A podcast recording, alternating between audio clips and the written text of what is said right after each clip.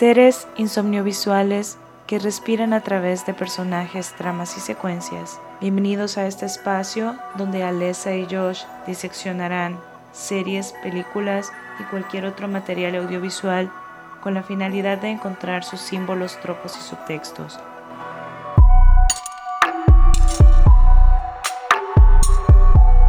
Bienvenidos a todos los seres insomniovisuales que nos escuchan como cada semana. Yo soy Alesa y estamos en este espacio que se llama Insomniovisuales Podcast. Conmigo está mi icónico co-host Josh. Saludos a todos los seres insomniovisuales. Aquí estamos de nuevo otra semana más para seguir hablando de películas, de producciones audiovisuales y para cerrar este mes de marzo donde hemos estado viendo y analizando películas dirigidas por mujeres. Y hoy traemos las últimas dos películas que vamos a hablar este este mes, que aquí sí tenemos sentimientos en contra. Definitivamente, de verdad que una vez más volvemos a traer un mix muy extraño, pero que creo que cada una de las producciones que traemos, como todo lo que traemos en la mesa, tiene sus cosas buenas y sus cosas malas y sus cosas interesantes y sus cosas no tan interesantes. Así que bueno, este día vamos a hablar, bueno, vamos a hablar de la película que yo traje en la mesa, que es una de mis, de las pocas comedias, porque hay pocas, poquísimas comedias que de verdad a mí me encanten. Y es The Kids Are Alright, en español es como los chicos están bien, o los niños están bien, porque depende si es en España o en Latinoamérica. Y es una película dirigida por Lisa Cholodenko. Si digo mal su apellido, sorry, pero ajá, es un poco extraño su apellido. Y es una película del 2010, ya tiene su tiempo esta película. Y está protagonizada por Annette Bening, que verdad Annette Bening, yo la amo. O sea, son de esas actrices que se te olvidan, pero que es icónica en lo que hace. Y también por Julian Moore, Mark Ruffalo, el Hulk que todos conocemos, y Mia Wasikowska, eh, la Alice que todos conocemos, y Judge Hutcherson, el Pita Melark que todos conocemos.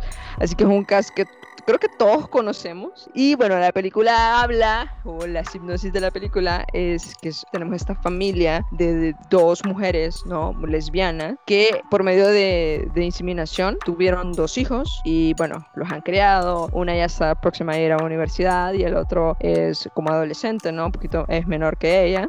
Entonces son estas cuatro personas, esta familia súper genial, pero que como todas las familias tienen sus issues, ¿no? Sus problemas y todo eso. Y encima de eso vamos a poner otra complicación, que es que llegada ya hasta cierta edad, los chicos sienten curiosidad, como es lo normal, de conocer a su padre biológico, ¿no? O a su donador de, esperma, como le dicen mucho en la película. Y ese donador de esperma es Mark Ruffalo. Es una dramedy, porque es como una comedia y al mismo tiempo drama, porque vemos que sí hay mucho drama. Bueno, comenzar diciendo que a mí la película me, me mata de risa, o sea, no sé, es como una mezcla de varias cosas, porque siento que tiene un humor muy bueno, o por lo menos que conmigo funciona, pero pues sí, ¿verdad? El humor es eso que es diferente para cada quien. Y es difícil porque de verdad que la comedia no es fácil.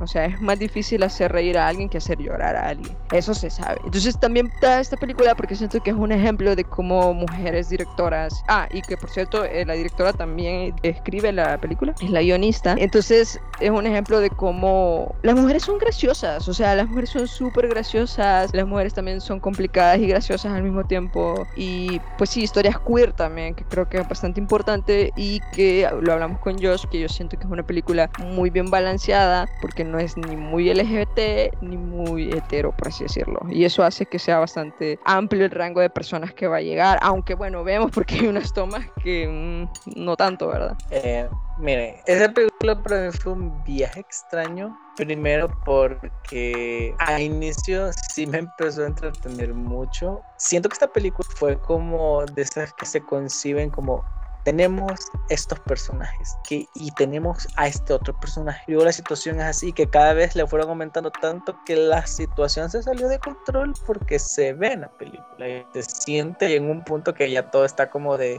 llegaron muy lejos o ya llegaron a un punto donde...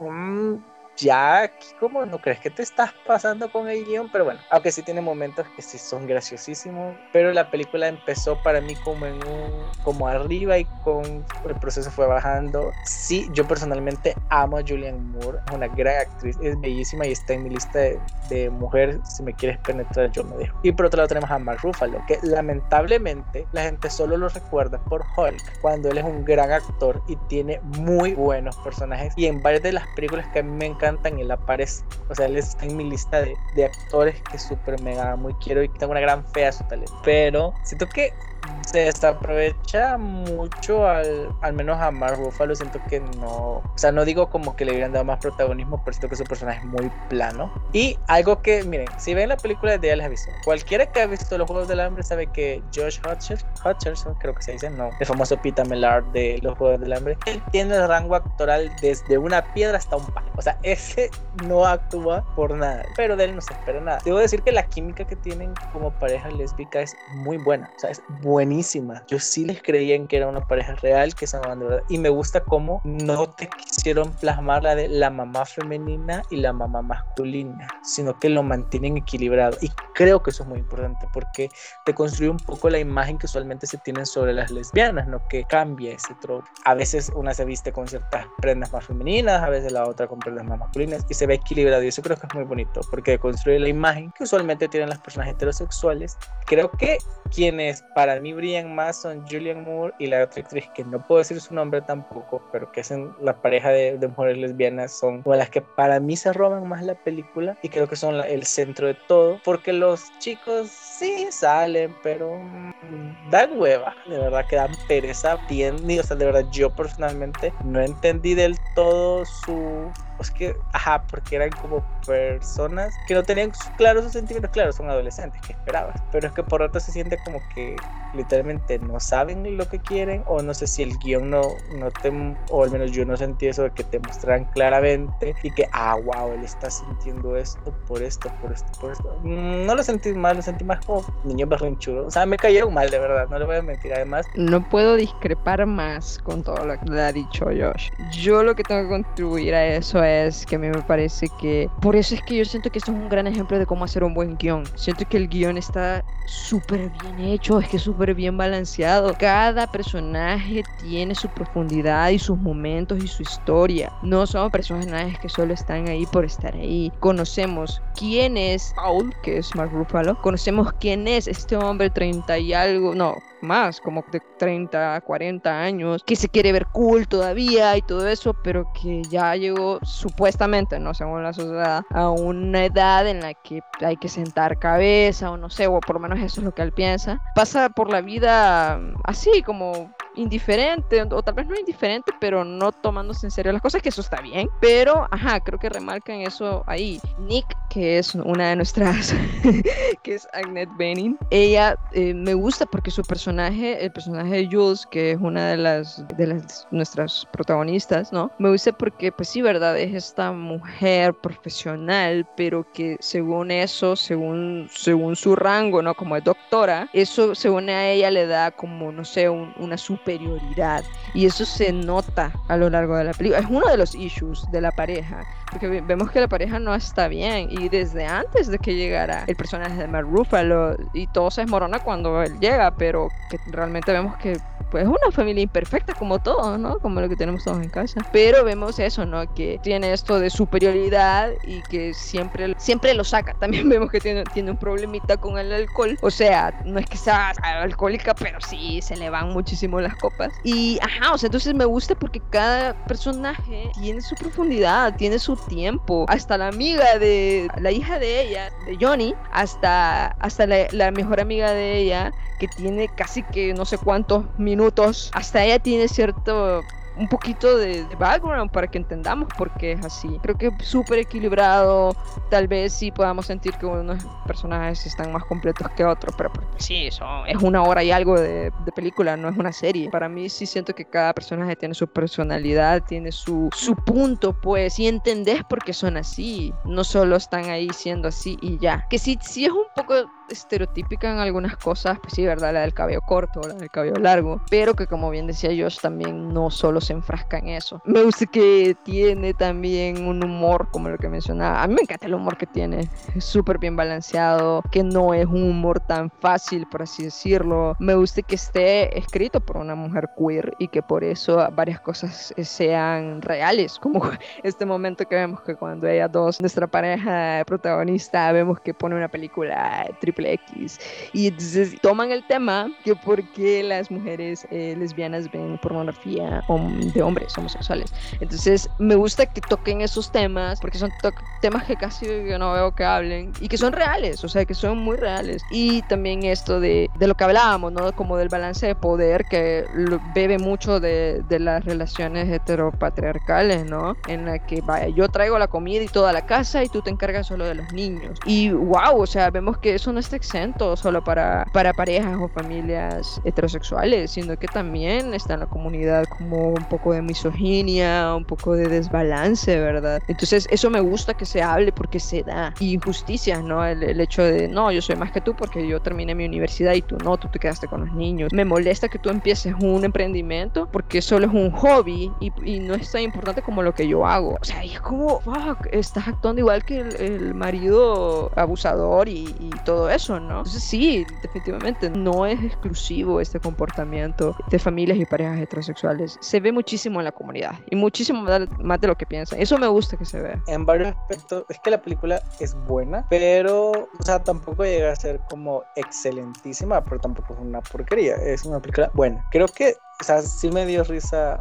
Es que al inicio de la película sí me reí de varias cosas. Llegó un punto donde, y creo que fue el hecho del tema de la infidelidad, me gustó la justificación de por qué se dio, pero sí llegó un punto donde yo sentía como de, ay, bitch, de verdad, otra vez, o sea, que sí llegó como, a mí se me hizo cansado. Tal vez porque desde mi perspectiva como persona LGBTQ nunca he tenido como la tentación de tener nada con el sexo opuesto porque pues fue homosexual, entonces me gustan los chicos. Tal vez yo nunca he pasado por eso de que una chica me parezca atractiva o que quiera hacer algo con ella, pero ajá, tal vez por eso me cuesta, porque no entender o empatizar con la situación al 100% porque nunca me ha pasado. Eh, llega un punto donde ya no la siento tan graciosa, sino que estaba como de emputado, como de this bitch. O sea, otra y otra vez, que por cierto, yo siento que Alesa va a ser esa señora de las copas de vino, que se le pasan y que no, ya van a ver que sí.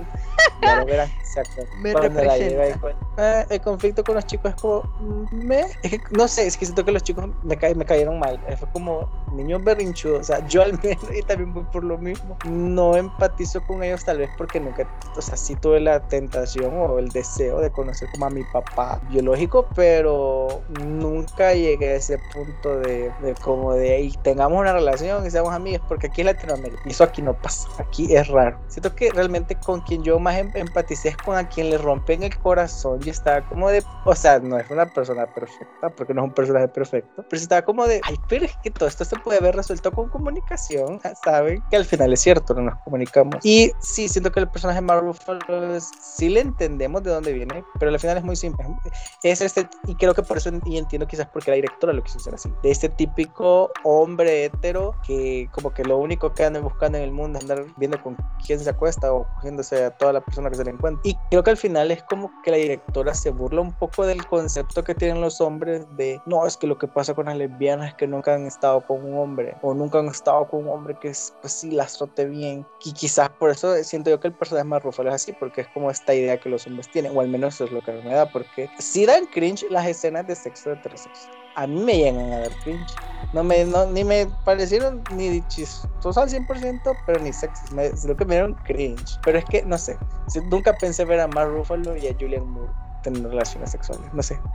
No tienen, pero ajá, simulan. Este, sí, eh, quizás fundizar un poco en que yo sí le veo la importancia a los niños, o bueno, a los chicos, ¿no? Y es que, por ejemplo, con Laser, que me maté de risa cuando, o sea, ¿a quién le pone Laser a su hijo? Laser, por ejemplo, que es George Hutcherson, que yo lo amo, o sea, igual, yo sé que no tiene tanto rango actoral, pero nah, la da. Yo solo lo veo atractivo, pero no tiene, no es un actor, de verdad, no tiene talento como actor. O sea, no, yo siento que no es tan mueble, pero bueno.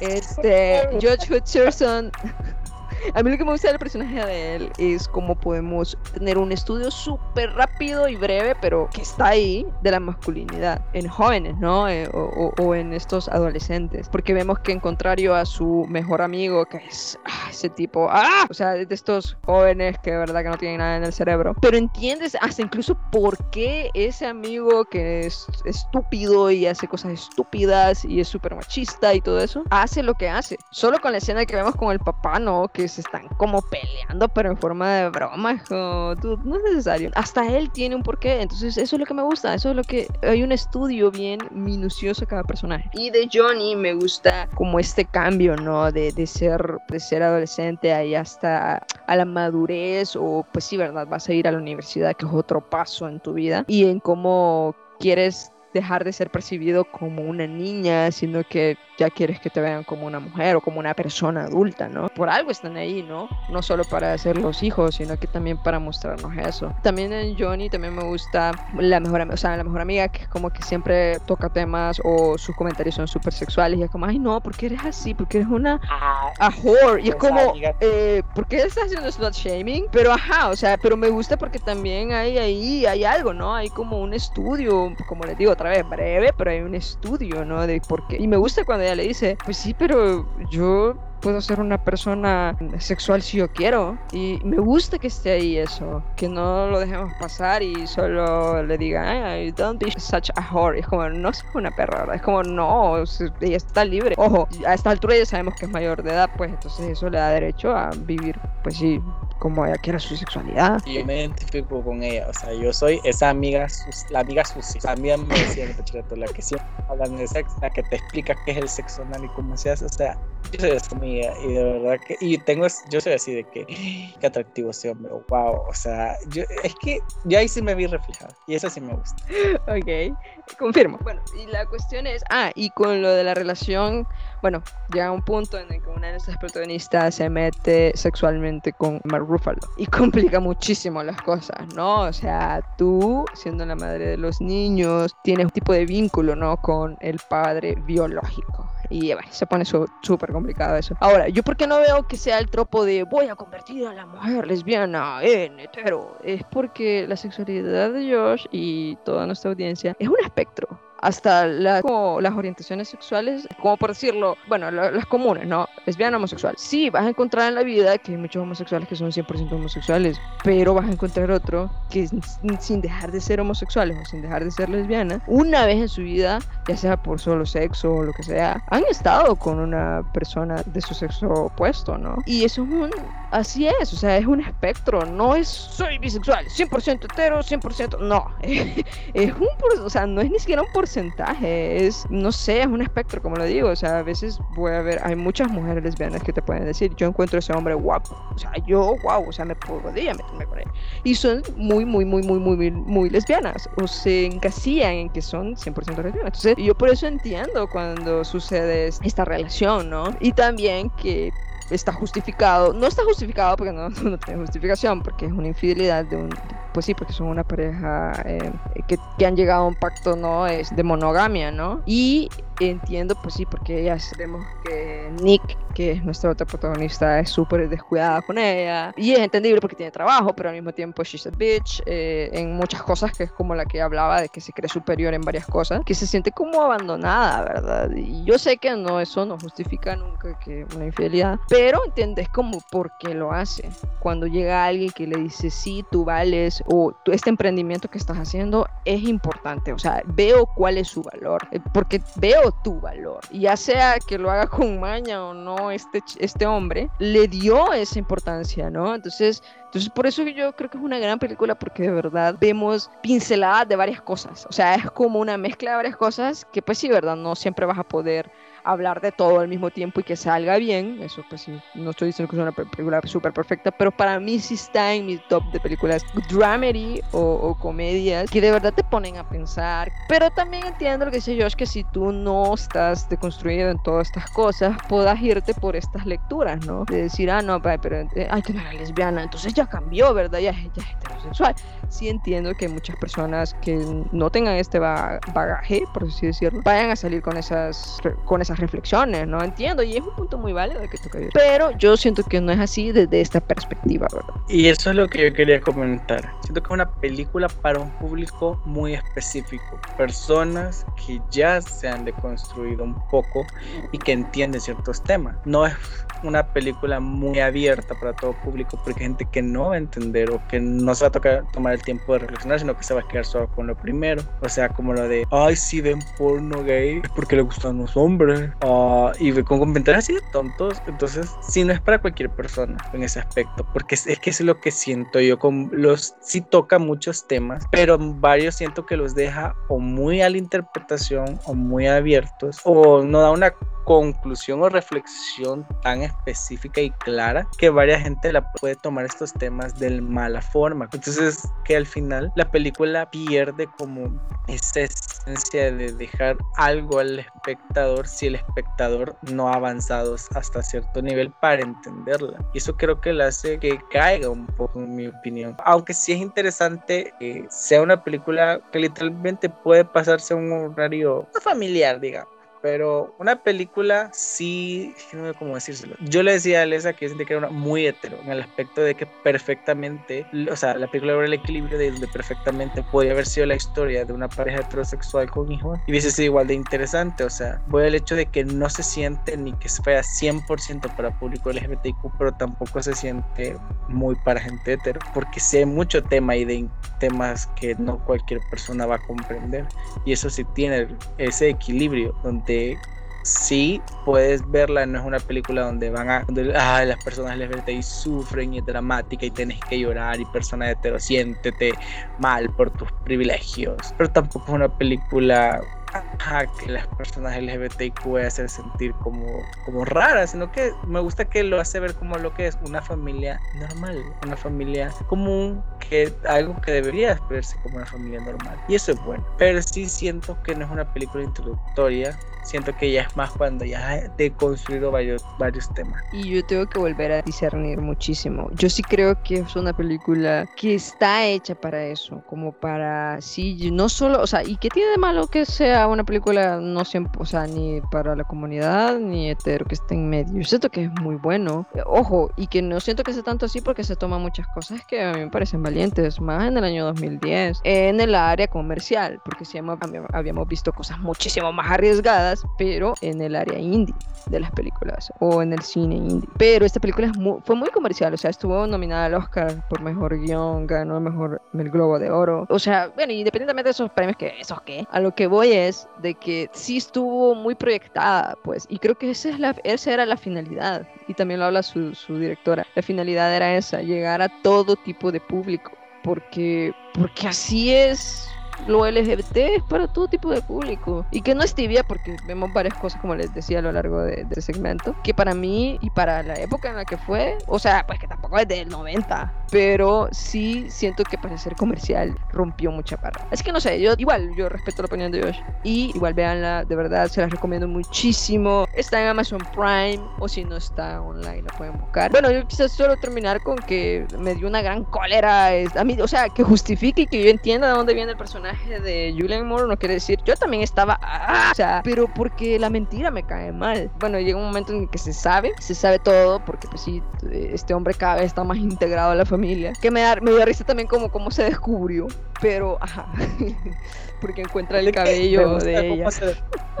que demuestra que cuando amas y convivís tanto con alguien y prestas atención, llegas a conocer tanto a esa otra persona que, o sea, literalmente la conoces tanto que hasta sabes cuándo te está mintiendo o cuándo ha hecho algo. O sea, eso me gustó. Es que mi único problema es que al final sentí que la solución a un problema donde sí lastimaron fuertemente a tres personas fue muy de y ya está, y felices para siempre. O sea, sí hay una escena de pie disculpas, pero mm, siento que muy de un Hay momento un. Y es, sí, yo hubiera preferido más un, un procesito, no, o sea, no que me lo mostraran, pero sino que, no sé, siento que fue muy, muy de un momento otro. No sabe que no fue una vez que acostaron, creo que fueron varias, pero, ajá, Yo creo que no es un final, o sea, sí es un final esperanzador, pero no terminamos viendo que es, o sea, sí vemos que se, vemos que se toman la mano y que sí, o sea, puede interpretarse que van a seguir, pero sí siento que veamos un proceso, no siento que sea de buenas a primeras, porque a mí me da incluso cuando sigue durmiendo en el sillón, este, Julia y Mori le dicen, me duele la espalda, y ella como, de verdad, tómate una pastilla, como,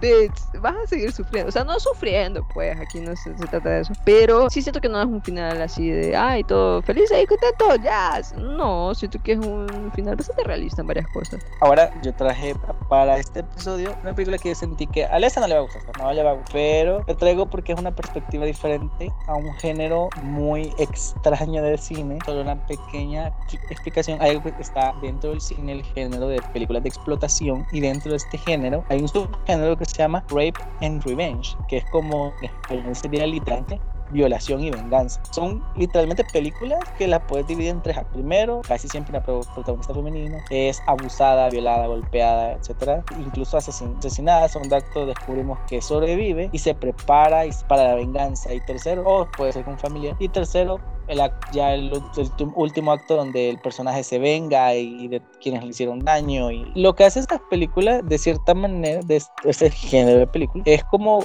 hacer que te sientas bien de que estén matando a otra persona, porque te lo justifican, con que mira, esta persona fue mala y de cierta manera juegan con eso del cómo nosotros creemos que es la justicia. A este, este género, esta película pertenece a este género, la película es Revenge, que es una película de 2017-18, que es francesa y dirigida por Coralie Farget, Farget, Farget, no sé, nombre francés, está difícil de pronunciar, y protagonizada por Ma- Matilda Lutz, o que es el personaje de Jen, y es una película que nos cuenta y empieza literalmente una chica rubia, delgada, sexy, a lo colegiala, Lolita, que va a pasar un fin de semana con, eh, que es la amante de, de un muchacho, de un hombre, y van a pasar como las vacaciones a cierta área donde literalmente es un desierto, un horrible desierto. ¿Quién va de vacaciones a un desierto? No vayan a los desiertos, son lugares horribles. Y añadido a esto, pues un fin de semana donde este men va a ir a hacer cacería con sus amigos. Que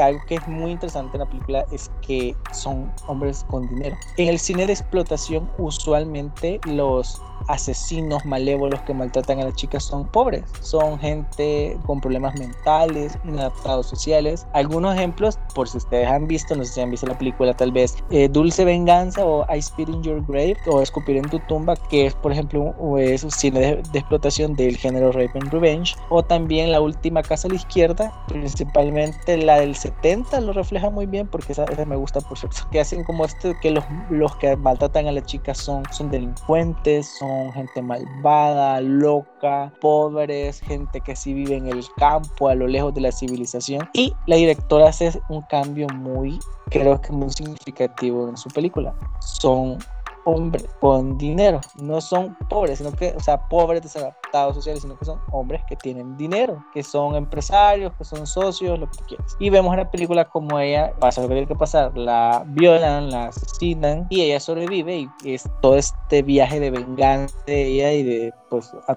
cazar a sus eh, abusadores. La película para mí es diferente. No puedo decir que ay, alabo, qué gran película, porque sí llega a ser, porque el cine de explotación al final es un cine morboso, donde parte de la idea es ver sangre, tripas y, todas estas cosas, pero es que lo que es interesante de la película es una mujer dirigiendo una película de este género. Usualmente son hombres que dirigen estas películas. Y porque se tiene ese concepto todavía de que las mujeres cuando hacen cine de terror o cine de horror o thrillers y así son como bien psicológicos y tocan temas emocionales, pero no, o sea, sí lo hacen en esta película, pero wow, una mujer dirigiendo una película súper mega sangrienta y eso me encanta porque muestra cómo a las mujeres usualmente se les relaciona y lo vemos con la película Relic del capítulo pasado, donde sí es una película de terror, pero lleva como, como cosa emocional y profunda, pero aquí sí hay presente algunos temas profundos, pero, pero me gusta eso, una mujer dirigiendo una película sangrienta, morbosa, una película de cine de explotación, o sea,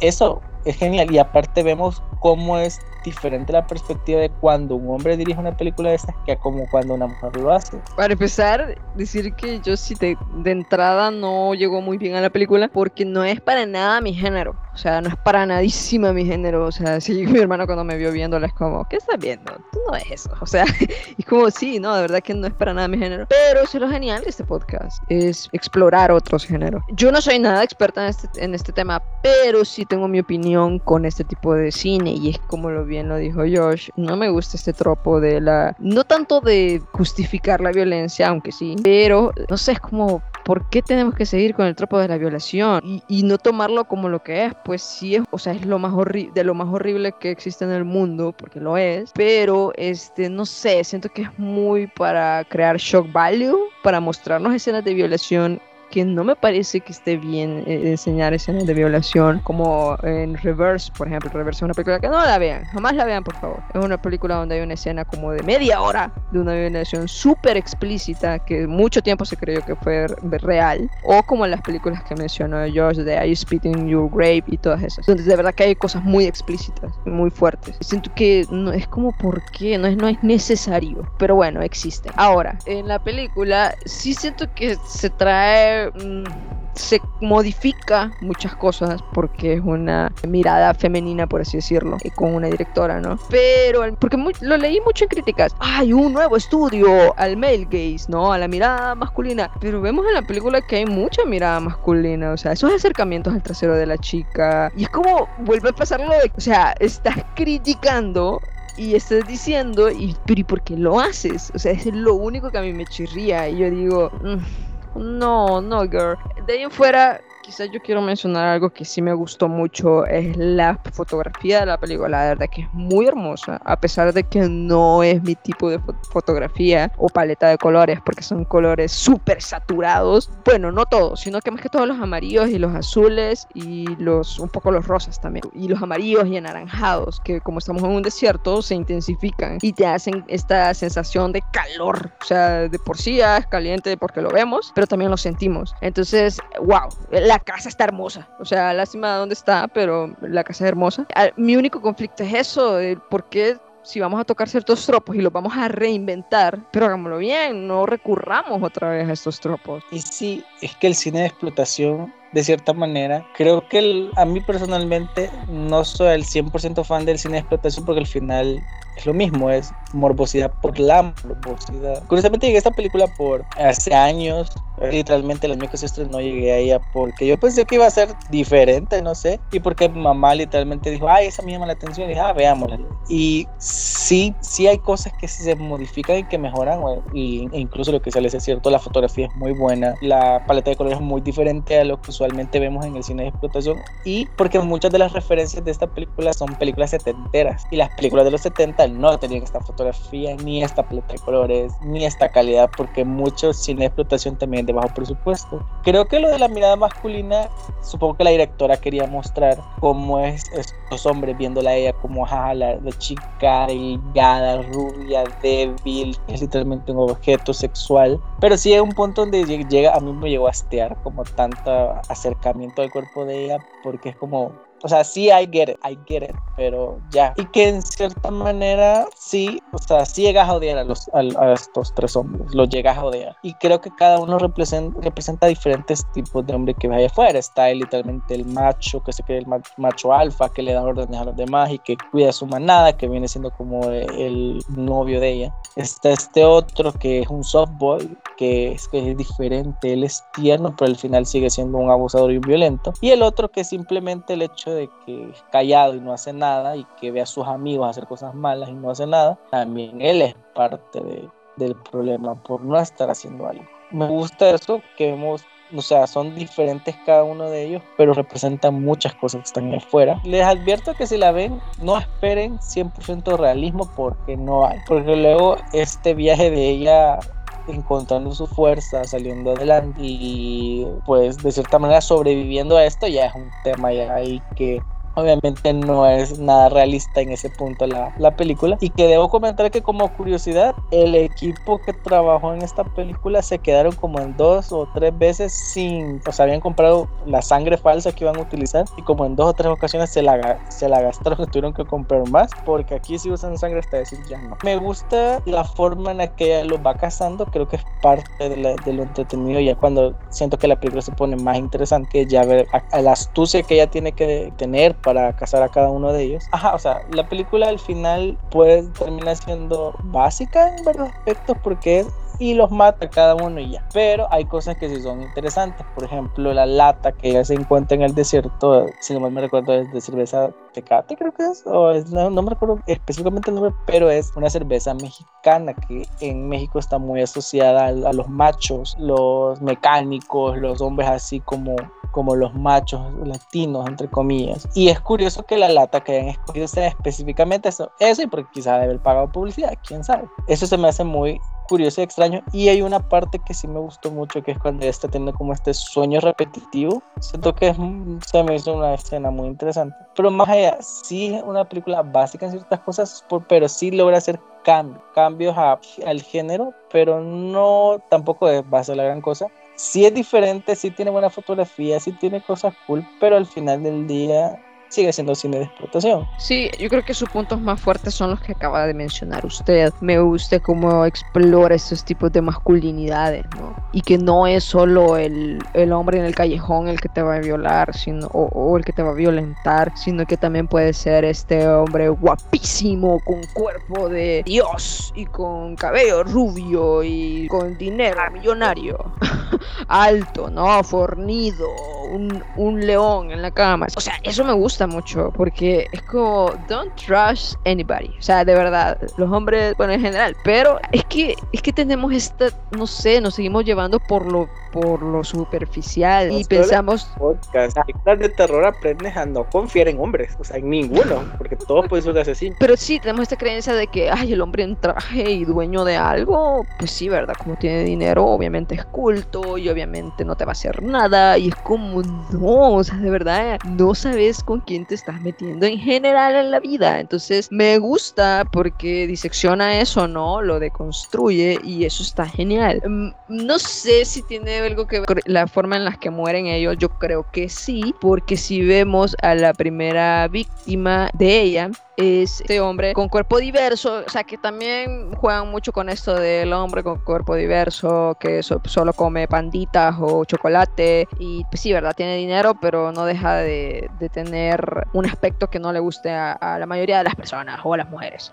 Este hombre que simplemente él pudo cuando él entra a la habitación, llega un momento en que nuestra protagonista se queda sola con un tipo que vemos que está en medio, o sea que no es el guapo, tampoco es el cuerpo diverso, pero es este que parece que al principio es bien agradable y que jiji, jajaja, y vemos que es pasivo agresivo. Entonces vemos que se queda, se queda solas con este tipo y el tipo primero es como, jaja, este, pues sí, ¿verdad? Entonces eh, tú me gustaste y como eh, una noche anterior se pusieron a bailar y ella le bailó de una forma muy sexual, bueno, sensual, él dice, ah, ¿verdad? ¿Quieres conmigo, verdad? Entonces, pues sí, ¿verdad? Hagámoslo. Y es como, no, simplemente estaba bailando, ¿no? Y él es como, ah, ok, vaya, pero, mm, ¿qué no te gusta de mí? E, esa escena me parece que muy buena. O sea, toda esa escena me parece muy buena porque es muy tensa. A mí me puso tensa porque es un momento incómodo y es un momento que pasa. O sea, es que es real, porque allá afuera hay patos que no aceptan un no. Y que es como, ¿y qué tengo de mal? Decime. Y es como, y, y como que te culparan a ti por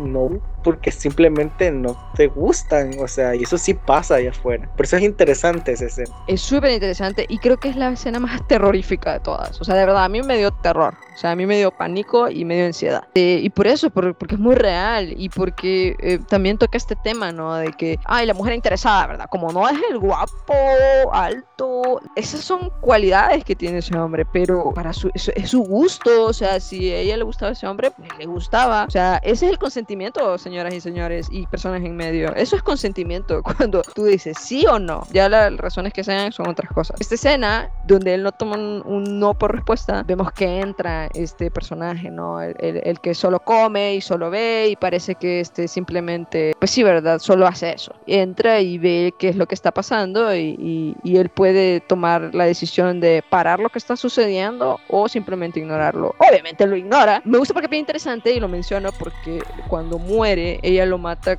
acuchillándole los ojos, que para mí es una metáfora de, ah, viste y no hiciste nada. Y creo que pasa muchísimo hoy en día, personas que vemos que otra gente está actuando mal, tal vez nosotros no somos nosotros los perpetuadores, pero vemos que alguien más está actuando mal y no hacemos nada al respecto. Siguiendo con el hombre guapo, me gusta también que lo toman como el perfecto padre de familia. Y eso nos dice una vez más de que no confiemos en nadie, o sea, no conocemos a nadie al 100%, puede ser tu papá, pero no conoces a nadie al 100%, no puedes meter las manos al fuego por nadie. Vemos como este, este tipo está cada rato llamándole y hablándole súper bonito y pues sí, ¿verdad? Quizás sí sea una persona ejemplar allá, en, pero como está en otro lado, está lejos, ¿no? Entonces ahí sale su verdad. O sea, me parece que eso también es terrorífico. Me gusta que en, en las escenas ya finales cuando ya, ya se está enfrentando al jefe final, por así decirlo, él esté desnudo. O sea, porque lo pone en una posición muy vulnerable y que de cierta manera si cambiáramos los papeles, si fuera él cazándola ella desnuda, posiblemente la mayoría lo tendría como de, ah, ok. Pero me gusta cómo la directora cambia los papeles y quien está desnudo es él. Y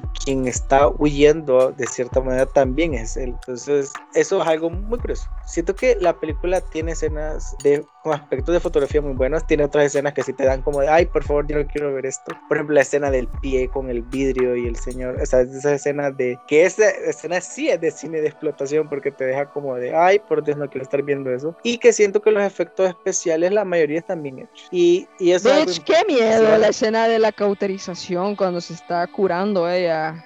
O sea, a mí, ojo, a mí la sangre, yo puedo ver sangre, no, no, no pasa nada. Pero es que hay, situaciones en las que ah, te duele, como que te duele verlo. Y hay muchas escenas como cuando ella estaba empalada, ¿verdad? Y es como, ah, ay. Eh, sí hay como cosas hechas como digital, pero son poquitas, son detallitos. Pero en general son efectos prácticos y eso me gusta también. Porque si vas a hacer algo sangriento, por favor usa sangre real o real me refiero a física. Me cagan las películas que usan sangre digital. Hay muchas y son malísimas. Es que es importante, pero si vas a hacer una película de explotación que es sangriento, pues compra así el, el porque eh, la sangre falsa, la buena de calidad, se hace con sirope de arce y le pones listo el colorante, lo mezclas bien y ya tenés sangre falsa. O sea, o sea, me gusta como al menos lo que quisieron hacer de sangriento y horrible, lo logran hacer sangriento y horrible. Sí, la parte del peyote y la droga es como, ah, ok, esa sí fue como para mí innecesaria, pero en entiendo el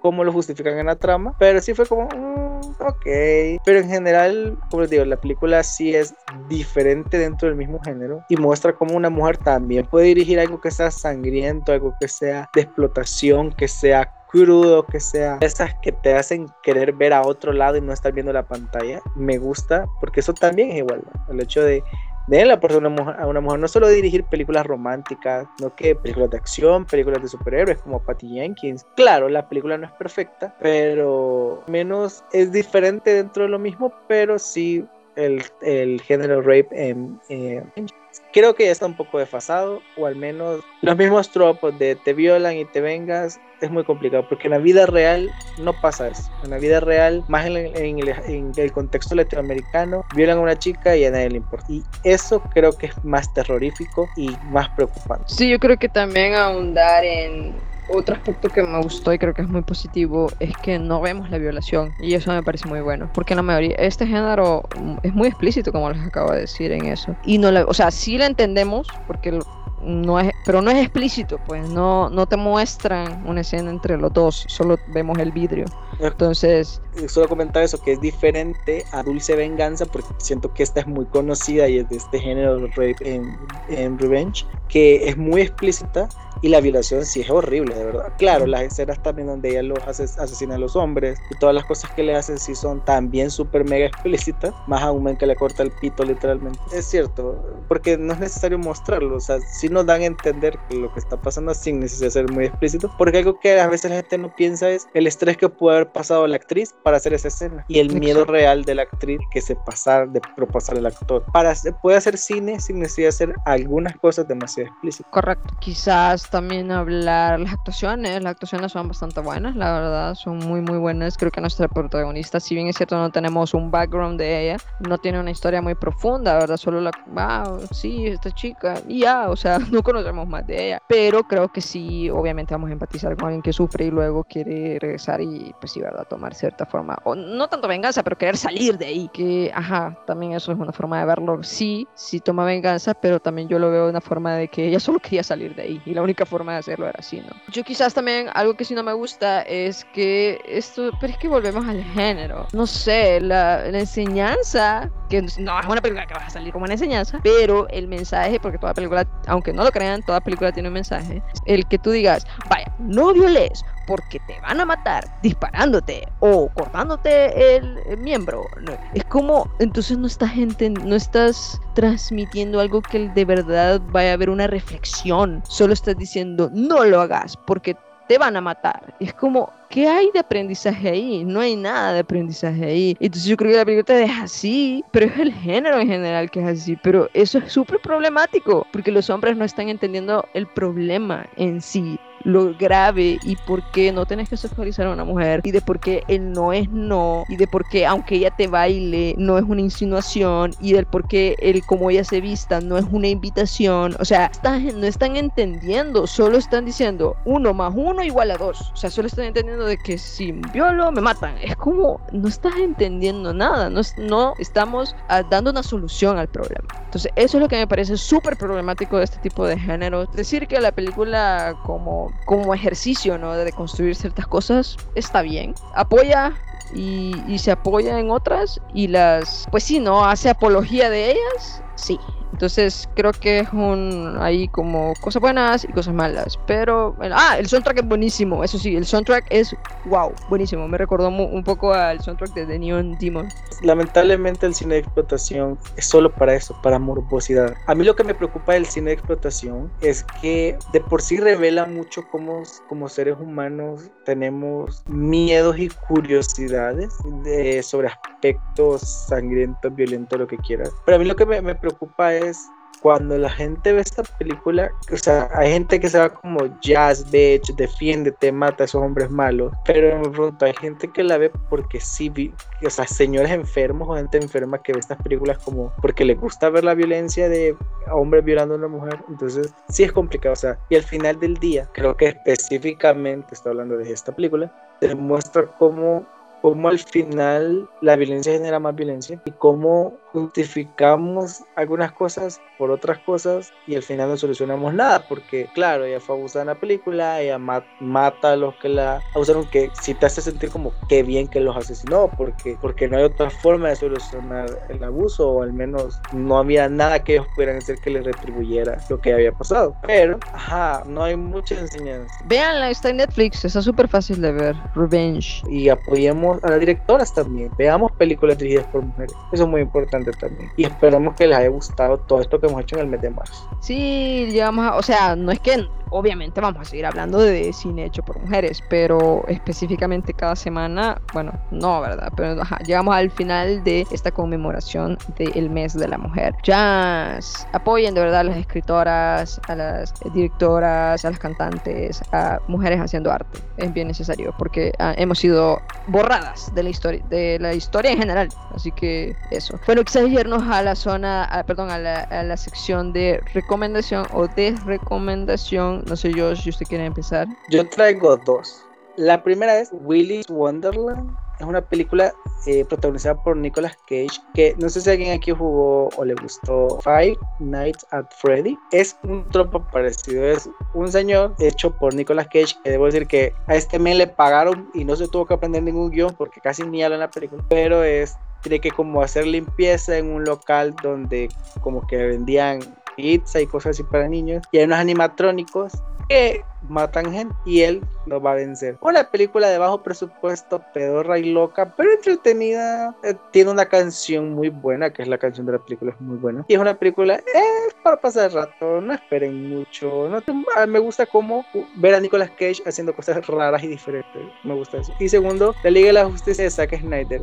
Ya la vi, véanla. O sea, yo sé que la mayoría de gente es Marvelita, yo no soy Marvelita, me gusta más DC. Qué viaje esa película, qué bien, no se sienten las cuatro horas, vale mucho la pena. Y al final del día, haya o no haya Snyderverse, es muy buena y te muestra, vean la de 2017 y luego vean esta, van a ver el gran cambio. Cómo de verdad vale la pena. Sí, le está cayendo mucho odio a Josh Whedon, entiendo por qué, pero Zack Snyder de verdad que qué bien que haya logrado terminar esta película. Lástima que, pues sí, posiblemente no es Snyderberg, pero qué bonita película, de verdad. La Liga de Justicia de Zack Snyder, vale la pena verla, es muy buena. Ok, bueno, mi recomendación es una cuenta de Instagram, es Afroféminas, se llama la cuenta arroba Afroféminas, es una cuenta de Instagram enfocado, ¿no? Como a los temas raciales, como lo dice su nombre. Es una página española Así que síganla. De verdad que yo aprendo muchísimo de los posts que hacen. es como una revista. Sí, se aprende mucho con ella. Yo aprendí muchos conceptos con respecto al racismo que no conocía a través de, de sus posts. Sí, es una gran página. Son mujeres afrodescendientes hablando de estos temas, hablando de cómo ser antirracistas. No solo no ser racistas, sino que ser antirracistas también. De cómo en la sociedad se castiga el cabello afro y de cómo, pues sí, verdad, se toma como algo desorden o algo feo y de cómo los rasgos afrodescendientes han estado asociados con lo feo, ¿verdad? O lo pobre. Entonces hacen todo ese tipo de análisis en sus posts y en sus historias, que si bien es cierto, no es como una masterclass entera, pero sí te dan unas pinceladas para que luego tú sigas buscando información sobre, sobre estos temas, ¿no? Entonces arroba afrofeminas, de verdad, síganlas, son buenísimas. Es importante mencionar, si van a seguir la cuenta es porque van a callar y aprender. Enoja que a veces gente blanca queriendo hablar de, no, es que el racismo no es eso, el racismo es como, ustedes no son víctimas, ¿por qué lo están explicando? Entonces, si van a seguir la página es porque quieren aprender. Si van a ir a comentar solo porque, no, miren, yo personalmente creo que eso no es así, entonces no la sigan y usen sus redes sociales para poner su opinión. Pero si van a seguir la página es porque de verdad desean aprender, por favor. Eso sí es muy importante. Correcto. Así que de verdad, afrofeminas, síganlas y bueno, sigan al podcast también en Instagram de paso, ya que están ahí. Estamos como arroba insomniovisuales o insomniovisuales podcast, así nos pueden buscar tanto en Facebook como en Instagram. Y mi Instagram personal, arroba lesacerna, guion bajo, así me pueden encontrar. O en Twitter también como arroba lesacerna. Ya regresé a Twitter porque no había visto la Liga de la Justicia de Zack Snyder y me iba a spoilear. Y ya la vi, así que ya puedo entrar. Pasé no sé cuántos días ahí. Pueden buscarme en Instagram como arroba Josh-Cat99. Olis a la persona que me escribió. Y me sentí súper mega famoso. Que alguien que me escuchó en el podcast me escribió en Insta. Gracias. Mándenme esos mensajitos. Y pueden seguir a mi organización como arroba espacios SB en Instagram. Hay muchas actividades. Tenemos un club de cine LGBTQ el que se pueden unir. También tenemos otras actividades. Así que bueno, eso sería todo por el capítulo de hoy. Y recuerden que si tienen insomnio, vean producciones audiovisuales, vean producciones audiovisuales dirigidas por mujeres. Y gracias por escucharnos, estar con nosotros otra semana. Y pues el siguiente capítulo ya volvemos a nuestra rutina de categorías. Esperemos que sigan con nosotros, que ya casi termina esta temporada. Gracias por este genial sueño y nos vemos en el siguiente capítulo. Bye.